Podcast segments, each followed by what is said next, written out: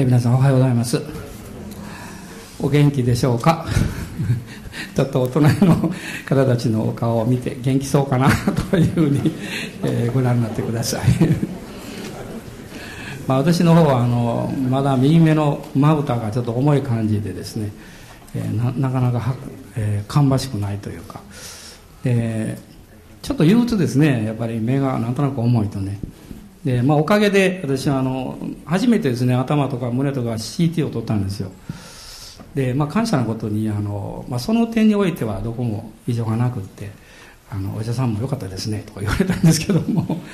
であの実は右のまぶたがですね、まあ、軽い筋無力症という一応診断があるんですね。ところがこの筋無力症の名前は重症筋無力症っていうんです。なんで軽いのに重症なんやねと思うんですけど。あのまあ少し薬を頂いておりますけどあの完全に癒されるようにまた続けて覚えて祈っていただければと思います、まあ、あとはあの喉も痛めておりますのでまあ今日の体調はボロボロですわ。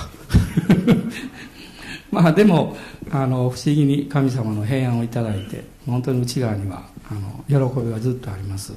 まあ今日のこの日を迎えられるということはすごく嬉しいなというふうに何かそういうふうに感じております。皆さんどうですか？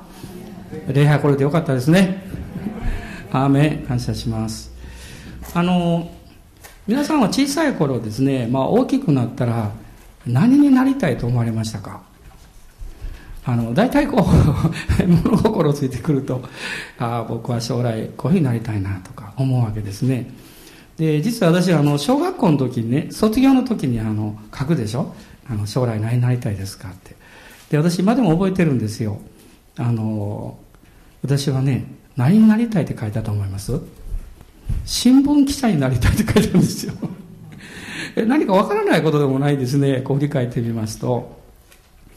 あのまあその頃からあいろんな新しい情報とかそういうことが好きだったんですよね聞くのは、で今はあの新聞記者にはなれなかったんですけれどもね。まあでも別の意味で えー、いろんな神様の恵みをいただく働きをさせていただいて、えー、感謝しております。あの人間はですね誰でもそうなんですけども、まあ、自分のその人生の中に何かある瞬間ですね何か運命づけられてるようなそういう感覚を感じる時があると思いますね。なぜ私はここにいてこういうことをしてるんだろう。不思議だなって思われませんか？でもちろん皆さんが努力していろんなことを学んでそこを歩んでこられた結果かもわかりませんけれどもでもその背後にですね何かがあるって。で人々はそれを運命というわけです。で聖書を見ていきますと運命ということは言われないんですけれども神様がその人の人生に定められた計画というものがあるんだということがわかりますですから、この誠の神様を知るまでは、もう何か自分の状態を見て、まあこれはどうしようもないのかなと思って、半ば諦めて、希望を失ってしまう。で、時には自分の命を絶ってしまうということが起こるわけです。でももしあなたがイエス様という方を知るならば、どんな状況に置かれても、どういう難しい状況があったとしても、神様の大きな計画があるんだということを信じることができます。計画を信じるということは、そこから必ず助け出されるんだ。そこから必ず自分の人生に益になることが生まれていくんだということを信じられるということです。あめでしょうか？あの、私はこう聖書を読んでいて、まあ、旧約の生徒たちもそうなんですけれども、この特にですね、旧約と新約のこの時代の狭間に立たされた人々、その一つの小さな群れがあの、十二弟子たちだったんですけども、この彼らのことを考えるときにですね、人間の弱さと同時に、その弱さを超える神様の大きなご真実な計画というものを思い起こさせられるんですね。今日私たちは教会にとっても大切な日に、えー、日を迎えてるんですけども、ある意味において、あなたや私がこれからのこの教会の歴史を変えていくわけです。そして私たちのこの歴史、人生、社会の変革の時期に置かれているわけです。今日は、まあ、マルコによる福音書の16章を開きますが、新しい時代を担う人たちというタイトルでここから見ていきたいと思っていますマルコによる福音書の16章9節から20節のところをまずご一緒に読みましょう。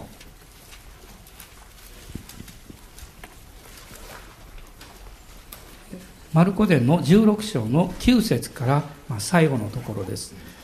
よろしいでしょうか？ご一緒に読んでください、はい。さて週の初めの日の朝早くによみがえったイエスはまずマグダラのマリアにご自分を表された。イエスは以前にこの女から7つの悪霊を追い出されたのであった。マリアはイエスと一緒にいた人たちが嘆き悲しんで泣いているところに行きそのことを知らせた。ところが彼らはイエスが生きておられお姿をよく見たと聞いてもそれを信じようとはしなかった。その後彼らのうちの二人が田舎の方へ歩いていた折にイエスは別の姿でご自分を表された。そこでこの二人も残りの人たちのところへ行ってこれを知らせたが彼らは二人の話も信じなかったしかしそれから後になってイエスはその11人が食卓についているところに現れて彼らの不信仰と堅くなな心をお責めになったそれは彼らが蘇られたイエスを見た人たちの言うところを信じなかったからである。それからイエスは彼らにこう言われた。全世界に出て行き、すべての作られたものに福音を述べ伝えなさい。信じてバプテスマを受ける者は救われます。しかし信じない者は罪に定められます。信じる人々には次のような印が伴います。すなわち、私の名によって悪霊を追い出し、新しい言葉を語り、蛇をもつかみ、たとえ毒を飲んでも決して害を受けず、また病人に手を置けば病人は癒されます。主イエスは彼らにこう話されて後、天に上げられて神の右の座に疲れた。そこで彼らは出て行って、至るところで福音を述べ伝えた。主は彼らと共に働き、御言葉に伴う印を持って、御言葉を確かなものとされた。まあ、この11人の弟子たち、まあ、元は12人だったんですが、まあ、イスカリオテのユダがイエス様を裏切って、やがて彼は命を絶ってしまいます。ですから、イエス様が復活されたその直後においては、まあ、12弟子が11人になっていたわけです。そしてこの11人の弟子たちが、まさかこれからですね、全世界をひっくり返すような歴史の大きな役割を担うために自分たちが召されていたとは夢にも思っていなかったと思います。神様の計画は私たちの思いを超えています。神様の導きは私たちが考えて、そして作り出していくその門よりももっと広くて大きなものなんです。そして、この11人がイエス様によって特別な使命を帯びていくこの記事が今のところに書かれていたんですけれども、さっきも申し上げたように、この箇所の中にですね、どうして神様はこんな不信仰な人たちを選ばれたんだろうと思ってしまうわけです。皆さんこう思いませんか？もし私がそこにいたら、イエス様の復活信じるよって まあでもそこにいたらそうならなかったでしょうね。もっと信じやすいことも私たちはたじろいでいますから。もっと信じやすいことも躊躇していますから。弟子たちは、まさにこの不信仰な姿をそこでさらけ出しているわけです。しかし、この不信仰な弟子たちに対してイエス様は最も重要なこの使命というものを与えられました。皆さん、こういうふうに考えてください。なぜ彼らはイエス様の復活を信じることができなかったんでしょうかそしてイエス様はどうしてこの弟子たちに彼らの不信仰と堅くなな心をお責めになったんでしょうか？彼らがイエス様の復活のことを知らなかったんでしょうか？そうじゃないんですね。このマルコによる福音書の9章を、ごめんなさい、8章の31節と32節を見ていただきたいんです。同じマルコによる福音書の8章の31節と32節です。これは、イエス様がピリピリポ・カイザリアというイスラエルのずっと北の方に弟子たちを連れて行かれた時に、ペテロがあなたこそ生ける神の子キリストですというふうにイエス様のことを告白した。非常にあの有名なところなんです。その後でイエス様が弟子たちにお話をなさいました。それが21節と20、えー、31節と32節です、ご一緒にどうぞ。それから人の子は必ず多くの苦しみを受け長老祭司長立法学者たちに捨てられ殺され3日の後によみがえらなければならないと弟子たちに教え始められた。しかもはっきりとこの事柄を話された。はいそこで結構です。イエス様はここではっきりと弟子たちに3日の後によみがえらなければならないんだということを教え始められたと書いてます。しかもそのことをはっきりと話されたと書いてます。でも弟子たちは信じることができませんでしたこの復活の後でイエス様が現れた時に、え、この11節と13節の中に2度ですね、それを信じようとはしなかった。ね、マグダラのマリアの証言を信じなかった。そしてエマオの途上で復活のイエス様に出会った二人の弟子たちの話も信じなかったと書いてます。イエス様が彼らの不信仰と堅くなの心をお責めになったのは、あなたや私が復活を信じられないということで、えー、イエス様の前にそういう告白をしても、そこは違いがあるんです。あなたがいきなりイエス様の復活のことを聞いて、そんなの信じられないよと言ってもイエス様お責めになりません。彼らは責められる、まあ理由があったんです。それは、この9節、え10節の初めに書かれていますね。マリアはイエスと一緒にいた人たちと弟子たちのことを言ってます。3年半イエス様と一緒に寝食を共にしたんです。イエス様のお話を毎日聞いていたんです。悪霊が出ていき、病人が癒され、神の国が近づいたというその宣言を何度も何度も見聞きしていたんです。直接十字架の死と復活についてイエス様から聞いていたんです。でも信じなかった。だからイエス様が彼らをお責めになったんです。皆さん、あなたがイエス様の復活のことを聞いてすぐに信じられなくっても、あなたは別に不信仰じゃありません。当たり前です。そんなこと信じられないのは。でも弟子たちは、信ずるべきもうことを、まあ、根拠というんですか、そういうものを何度も経験していたにもかかわらず信じなかったんです。なぜ彼らはそのように信じることができなかったんでしょうか一つのヒントが、この十節の中に書かれています。マリアはイエスと一緒にいた人たちが嘆き悲しんで泣いているところに行きと書かれています。嘆き悲しみです。ああ、なんと私たちはもうね、かわいそうな人たちなんだろうって。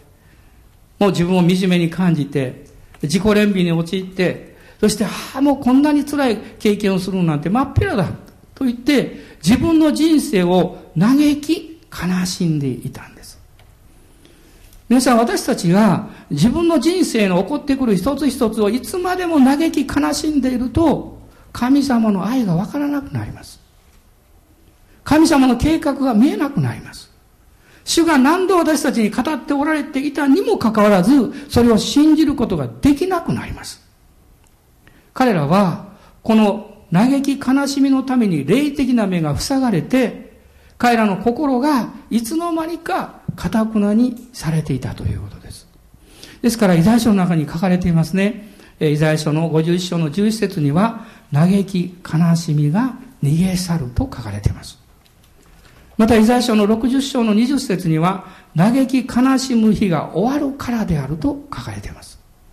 もし皆さん、今日あなたの人生に神にある希望を持ちたいならば、イエス・キリストにある信仰をもっと強く持ちたいと思うならば、あなたの人生を嘆くところから解放していく。解放されることです。そこから出てくることです。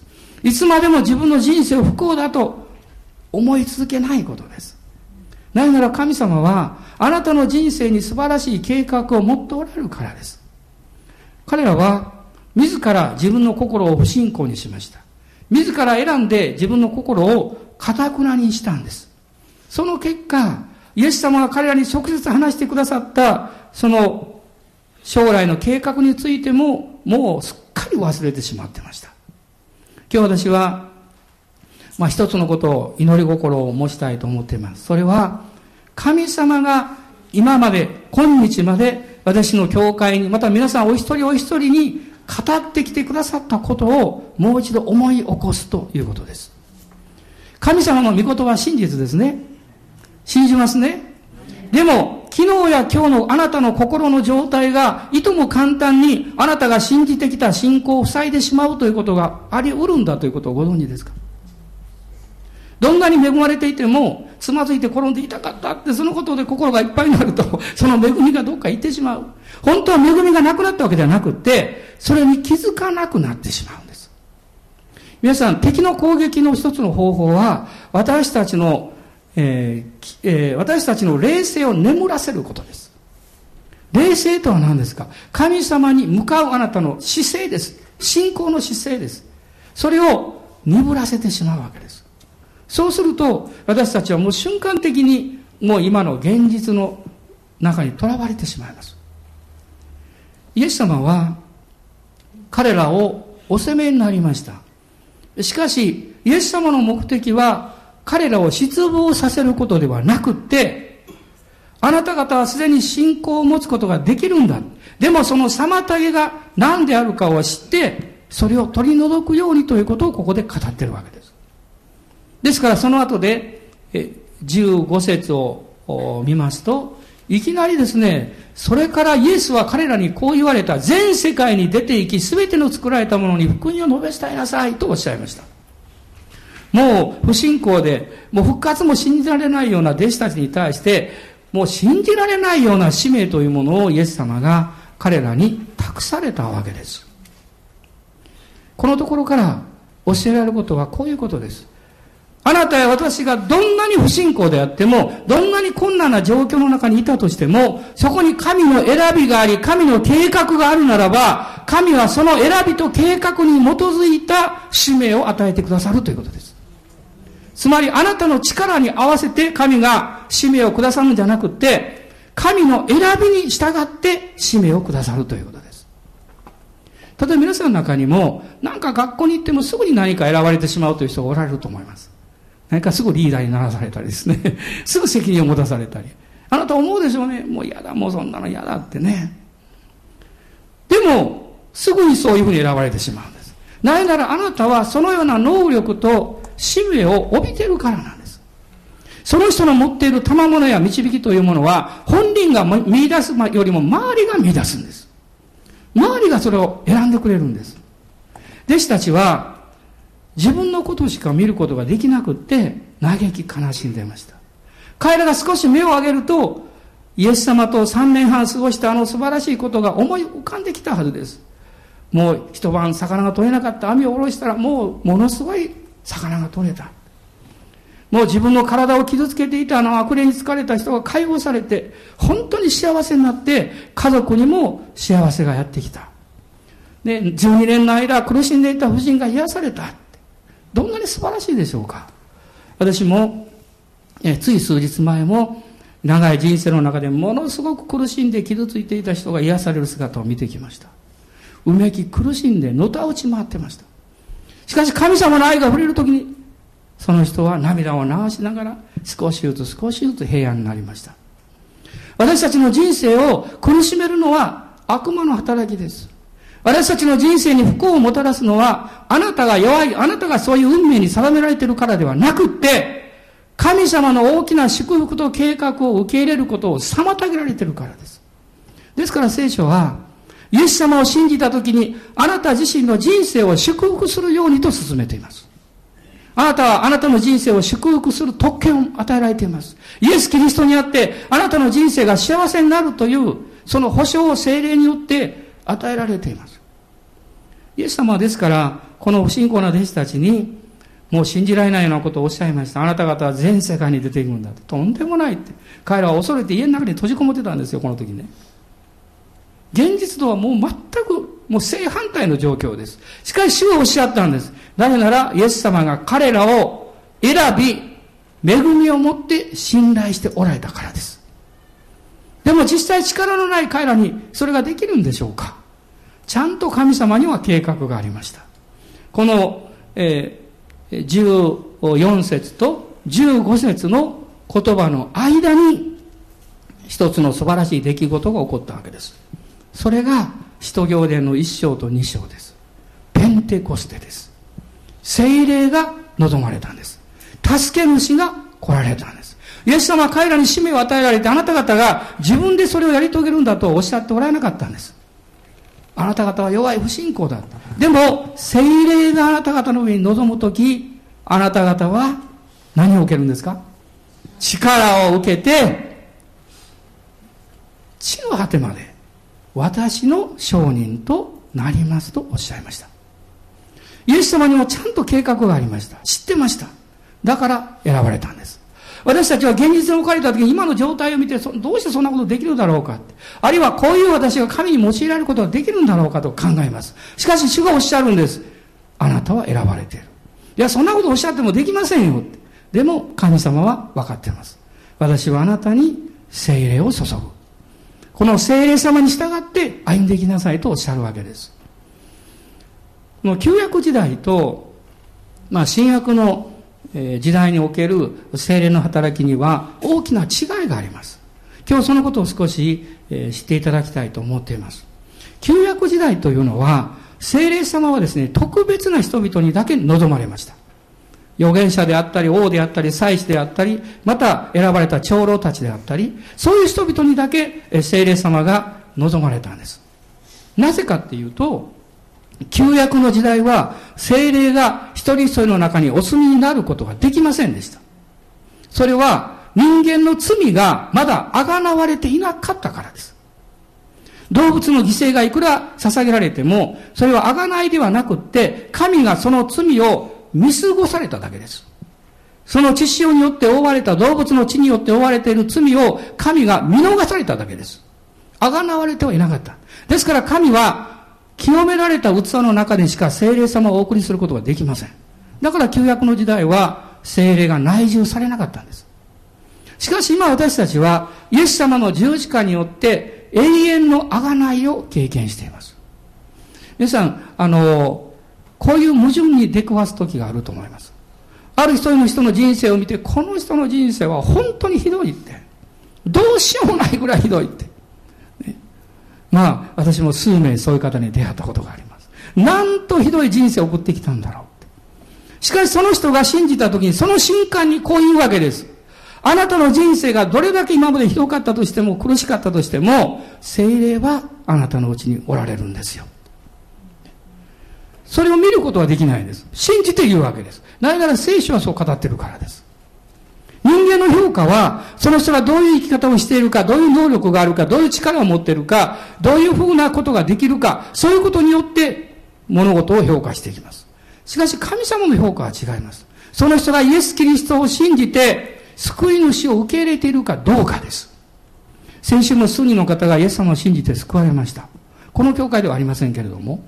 でも、その救われた後と救われる前というのは大きな違いが起こってきます。それは、その人がイエス様を信じた瞬間に心の平安を持ちます。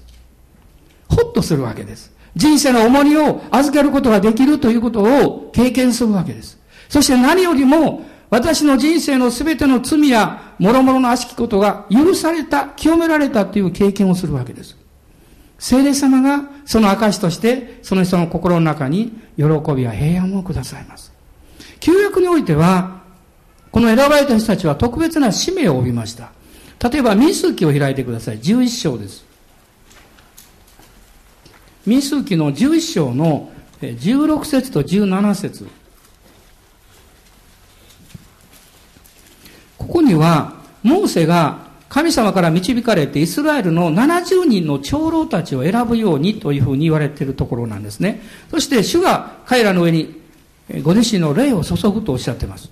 16と17一緒に読んでください。主はモーセに仰せられたイスラエルの長老たちのうちからあなたがよく知っている民の長老でその司である者70人を私のために集め彼らを会見の天幕に連れてきてそこであなたのそばに立たせよう。私は降りて行ってそのところであなたと語りあなたの上にある霊のいくらかを取って彼らの上に置こう。それで彼らも民の重荷をあなたと共に追いあなたはただ一人で追うことがないようになろう。そして24節から26節まで読んでください。ここでモーセは出て行って主の言葉を民に告げた。そして彼は民の長老たちのうちから70人を集め、彼らを天幕の周りに立たせた。すると主の雲の中にあって、降りてこられ、主は雲の中で降りてこられ、ごめんなさい。モーセと語り、彼の上にある霊を取って、その70人の長老にも与えた。その霊が彼らの上に留まったとき、彼らは甲骨状態で予言した。しかしそれを重ねることはなかった。モーセの上に精霊が望んでいたんです。その霊のを長老たちの上に、まあ、分け与えた。その時に長老たちは精霊に満たされて予言したとこう書かれています。すると、二人のですね、神様から実は長老として選ばれていたんだけれども、この、召集に応じなかった人たちがいたんです。どうもこの不従順な人ですね。モーセが集まれと言ったのに集まらなかった人がいたんです、二人。ところが、不思議なことが起こりました。この続きを読んでください。26節です。その時、二人の者が宿営に残っていた。一人の名はエルダで、もう一人の名はメダデであった。彼らの上にも霊がとどまった。彼らは長老として登録された者たちであったが、天幕へは出ていかなかった。彼らは宿営の中で甲骨状態で予言した。皆さん、この二人はまさにあの不信仰の弟子たちの姿と同じじゃないでしょうか。彼らは召集されたにもかかわらず、長老に任命されていたにもかかわらず、従わなかったんです。でも、神が彼らを選んでおられたので、彼らはその場所で精霊に満たされて予言したんです。まあ私が神様だったら選ばないでしょうね。不届けなやつやんってね。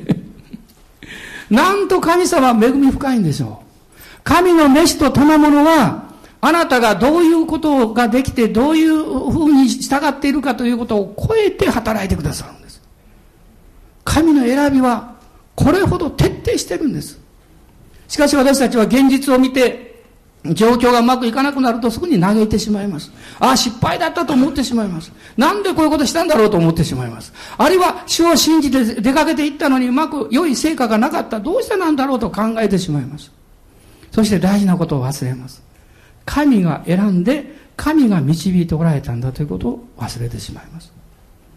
大事なことは、あなたがどういうことができたか、その結果がどうなっていくか以上に、あなたが主に導かれて従って歩んでいるかどうかなんですよ。神はあなたに恵みをくださっています。彼らは予言したと書かれています。まあ、他にもいろんな例があるんですけども、もう一箇所だけ開いてみたいと思います。第一サムエルの10章です。第一サムエルの10章、ここはサウルが王様として選ばれたところなんです。10章の一節をまず読みたいと思います。第一サムエルの10章の一節です。サムエルは油の壺を取ってサウルの頭に注ぎ、彼に口づけしていった。主がご自身のものである民の君主としてあなたに油を注がれたではありませんか。神が任命されたサウルは彼が自分のことをどう思っていようが関係なく主が油を注がれました。その結果どうなったんでしょう ?6 節から10節読みましょう。主の霊があなたの上に激しく下ると、あなたも彼らと一緒に予言して、あなたは新しい人に変えられます。この印があなたに起こったら、手当たり次第に何でもしなさい。神があなたと共におられるからです。あなたは私より先にギルガルに下りなさい。私も全焼の生贄と和解の生贄とを捧げるために、あなたのところへ下っていきます。あなたは私が着くまで7日間、そこで待たなければなりません。私があなたのなすべきことを教えます。サウルがサムエルを後にして去っていったとき、神はサウルの心を変えて新しくされた。こうしてこれらすべての印はその日に起こった。彼らがそこ、ギブアに着くと、なんと預言者の一団が彼に出会い、神の霊が彼の上に激しく下った。それで彼も彼らの間で予言を始めた。あのサウル王様が予言の霊に満たされて予言したんですね。彼は立派な人だったんですが、自信はなかったんです、最初は。でも、やがて彼は自信過剰になってしまいました。惜しくも主の霊が彼から去ってしまうんです。そしてダビデに主の霊が望むようになります。しかしこの時は彼の上に主の霊が望んだんです。なぜですか？神が彼を選ばれたからです。今日皆さん、イエス様を信じる人たち、ね、イエス様を信じているあなたは神の選びを受け入れていますか？なぜこういう質問をするかというと、神があなたを選んでいることをあなたが受け入れるときに精霊が望むから。受け入れるというのはこういうことです。私は神様にイエス様を通して救われ選ばれている。だから、この精霊様に導かれて歩んでいこうという決意をすることです。それが神の選びを受け入れることです。その時に精霊が望んでいかれます。今日精霊様は私たちのうちに住んでくださいます。第一コリントの6章を開いてください。6章の19節と20節です。コリント人への第一の手紙の6章19節と20節のところです。あなた方の体はあなた方のうちに住まれる神から受けた精霊の宮であり、あなた方はもはや自分自身のものではないことを知らないのですかあなた方は代価を払って買い取られたのです。ですから自分の体を持って神の栄光を表しなさい。イエス様を信じた時に神の精霊が望んで住んでくださる。救いは無代価です。100%神の恵みです。しかし、ここに書かれているように、神の栄光を表すように生きよう。つまり自分の人生を神様に用いていただこうとするときに、あなたは神様に自分の人生を明け渡す必要があります。つまり、聖霊様の導きに自分を委ねる必要があります。その時にあなたのうちにいらっしゃる聖霊様が、イエス様がこのヨハネで7章の中で語っていらっしゃるように、その腹から生ける水となって溢れ出てくださいます。その人生を導いてくださるわけです。もう一箇所の見事を開きたいんですが、使徒行伝の方ですが、2章です。使徒行伝の2章の17節と18節ここでペテロは、ペンテコステの日に、ヨエルの予言を引用しました。まあ、この時3000人余りの人が救われて、この洗礼を受けたんですけども、このヨエルの予言について彼はここで語っています。17、18節どうぞ。神は言われる。終わりの日に私の霊をすべての人に注ぐ。するとあなた方の息子や娘は予言し、青年は幻を見、老人は夢を見る。その日私のしもべにもはしためにも私の霊を注ぐ。すると彼らは予言する。今このことが起こったわけです。もう特別な選びの人だけ一時的に精霊が望むんではなくって、イエス様を信じる人の中に精霊様がずっと留まってくださる。しかし精霊様は埋めています。何を埋めてるんでしょう？精霊様を受けたその人が精霊に従って歩むことができるようにといううめきです。今朝、ジュニアのクラスに行きまして、質問しました。皆さんは青年ですか老人ですかと聞きました。みんなクスクス笑ってました。当たり前でしょ、青年でしょうという、ね、顔をしておられました。で、私は言いました。あなたが青年であれば、精霊に満たされて、幻を見なさい。幻を見るってどういうことですか？私たちの毎日の生活のことでもう心がいっぱいになって終わりっぱなしではなくって、神様にあなたの人生の中に入ってきてもらいなさい。神様の計画をもっと受け入れなさい。あなたの毎日の忙しさ24時間あなたの計画と思いで全部いっぱいにしないで、主が触れてくださったら、主が働いてくださったら、何が起こるんだろうかということを期待する時を持ちなさいということです。ここにも、息子、娘は予言すると書かれています。予言ということが、この旧約の精霊が望んだ時にも多く出てまいります。なぜなんでしょう？それは、予言の例は、まず第一に私たちにメシアであるキリストを指し示すからです。これが予言の霊の働きです。そしてもう一つは、予言の霊の働きによって、私たちは神様の支配と計画の中に自分の人生を委ねていくという信仰が与えられるんです。あめですか？皆さんも先週セミナーで祈っていただいたと思いますね。もうどれだけ祈られて励ましを受けましたが、祈っていただいて本当に励まされたということで手を挙げてください。たくさんの方がいると思います。いや、祈られて、もうちょっと落ち込んだっていう人ですね。まあ、たまにおります。でもそれは決して悪いことじゃありません。それをまだ受け入れることが難しかっただけのことです。皆さん、予言の霊が望むときに、あなたの信仰は引き上げられるだけではないんです。あなたの毎日の生活の中に期待感が与えられます。私も威厳で祈りながら、あの、ある時期仕事をしていた時期がありますが、道歩きながら威厳で祈りました。何度も何度も祈りました。どうなると思いますか？不安や恐れの代わりに期待感がやってくるんです。信仰の霊が解放されると、もう自分がこれから直面しようとしている何か難しい人と出会わなきゃいけない。あるいはもうこの問題どうなるんだろうかなと思うことを目の前に置いている。その時にも不思議な期待感が与えられるんです。予言の霊が教会から去っていったならば、これほど惨めな教会はありません。現実しか残らないからです。弱い人間しか残らないからです。しかし予言の霊が精霊によって望むときに、普通の人、ただの人が 不思議な人になります。不思議な人になります。神様の印と不思議が現れます。つまりその人の信仰が解放されるからなんですね。あの、不思議ってのはワンダーと言いますけど、W-O-N-D-E-R と書きますが、この O が A に変わると大変なことになるんですね。O が A に変わると迷うって意味なんです。神様があなたの人生の上に不思議なことをなさるのに、あなたはそれをちゃんと受け止めないと、あなたは右往左往して迷ってしまいます。皆さん注意してください。精霊が望むとき、あなたは心をオープンにして神様の真実と善意を信じなきゃいけません。そうでないと、弟子たちのように逆に心が堅くなになって、そして弱くなってしまいます。今日は大切な日です。いや、この一年は私たちのこの歩みにとって非常に重要な年であると私は信じます。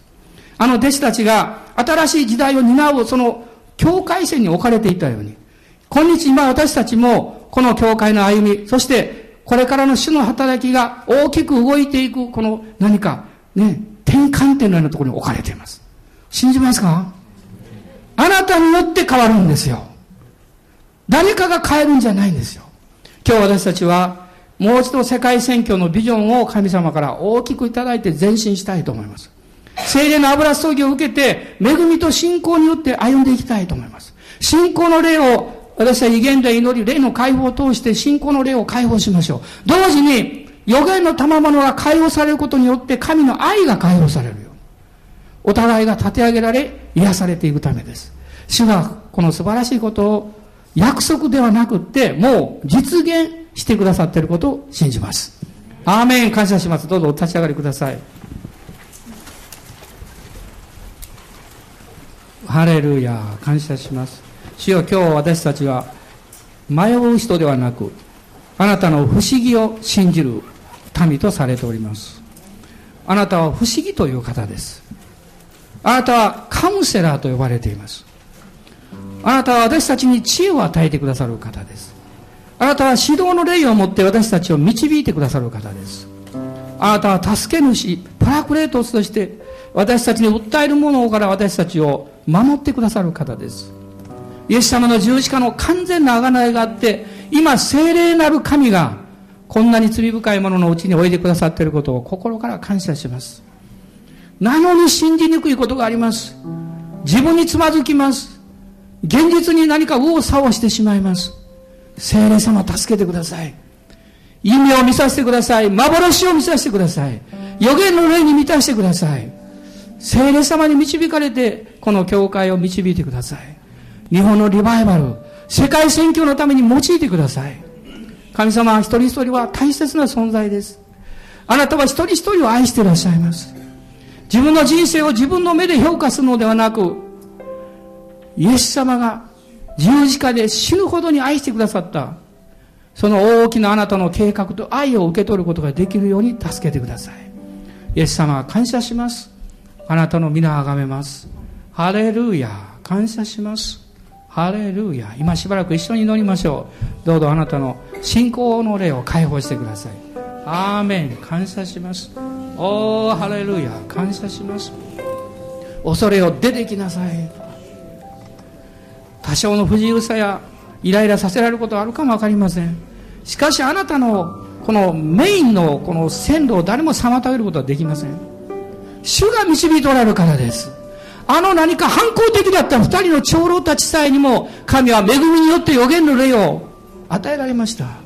神様はこんなに恵み深い方ですから。主を信頼して歩んでるあなたの上に神様が大きな祝福をくださらないはずがありません。今日現実の問題があるでしょう。でも、それをつまずきにしないようにしましょう。あなたの心を責める材料にしないようにしましょう。主に期待しましょう。主よ、このことの上に、この必要の上にあなたの大いなる見業を行ってください。大いなる見業を行ってください。今日信じる側に立ちます。あなたを心から愛する者に変えてください。ハレルヤ。感謝します。おー、ハレルヤ。感謝します。主の皆を褒めたたえます。主の皆を褒めたたえます。アーメン、アーメン。ハレルヤ、アーメン、ハレルヤ。おー、ハレルヤ。アーメン、アーメン、ハレルヤ、主よ。ラスカンバララスシャラバララスクローリア。インダラララスカラバララスサンバララスクローリア。ハレルヤ、メン、ハレルヤ。主よ今日も悔い改めますあなたが呼んでおられたのに答えなかったことを許してくださいあなたがメッシュを与えておられたのに従わなかったことを許してくださいあなたが力の準備をしてくださったのにそれを受け取らなかったことを許してください。今日一歩踏み出します。弱いものですけど主よ一歩踏み出します。主よ引いてください。主よ引いてください。おー主よ。ハレルヤ。感謝します。アーメン。アーメン。ハレルヤ。ハレルヤ。ハレルヤ。レルヤハレルヤ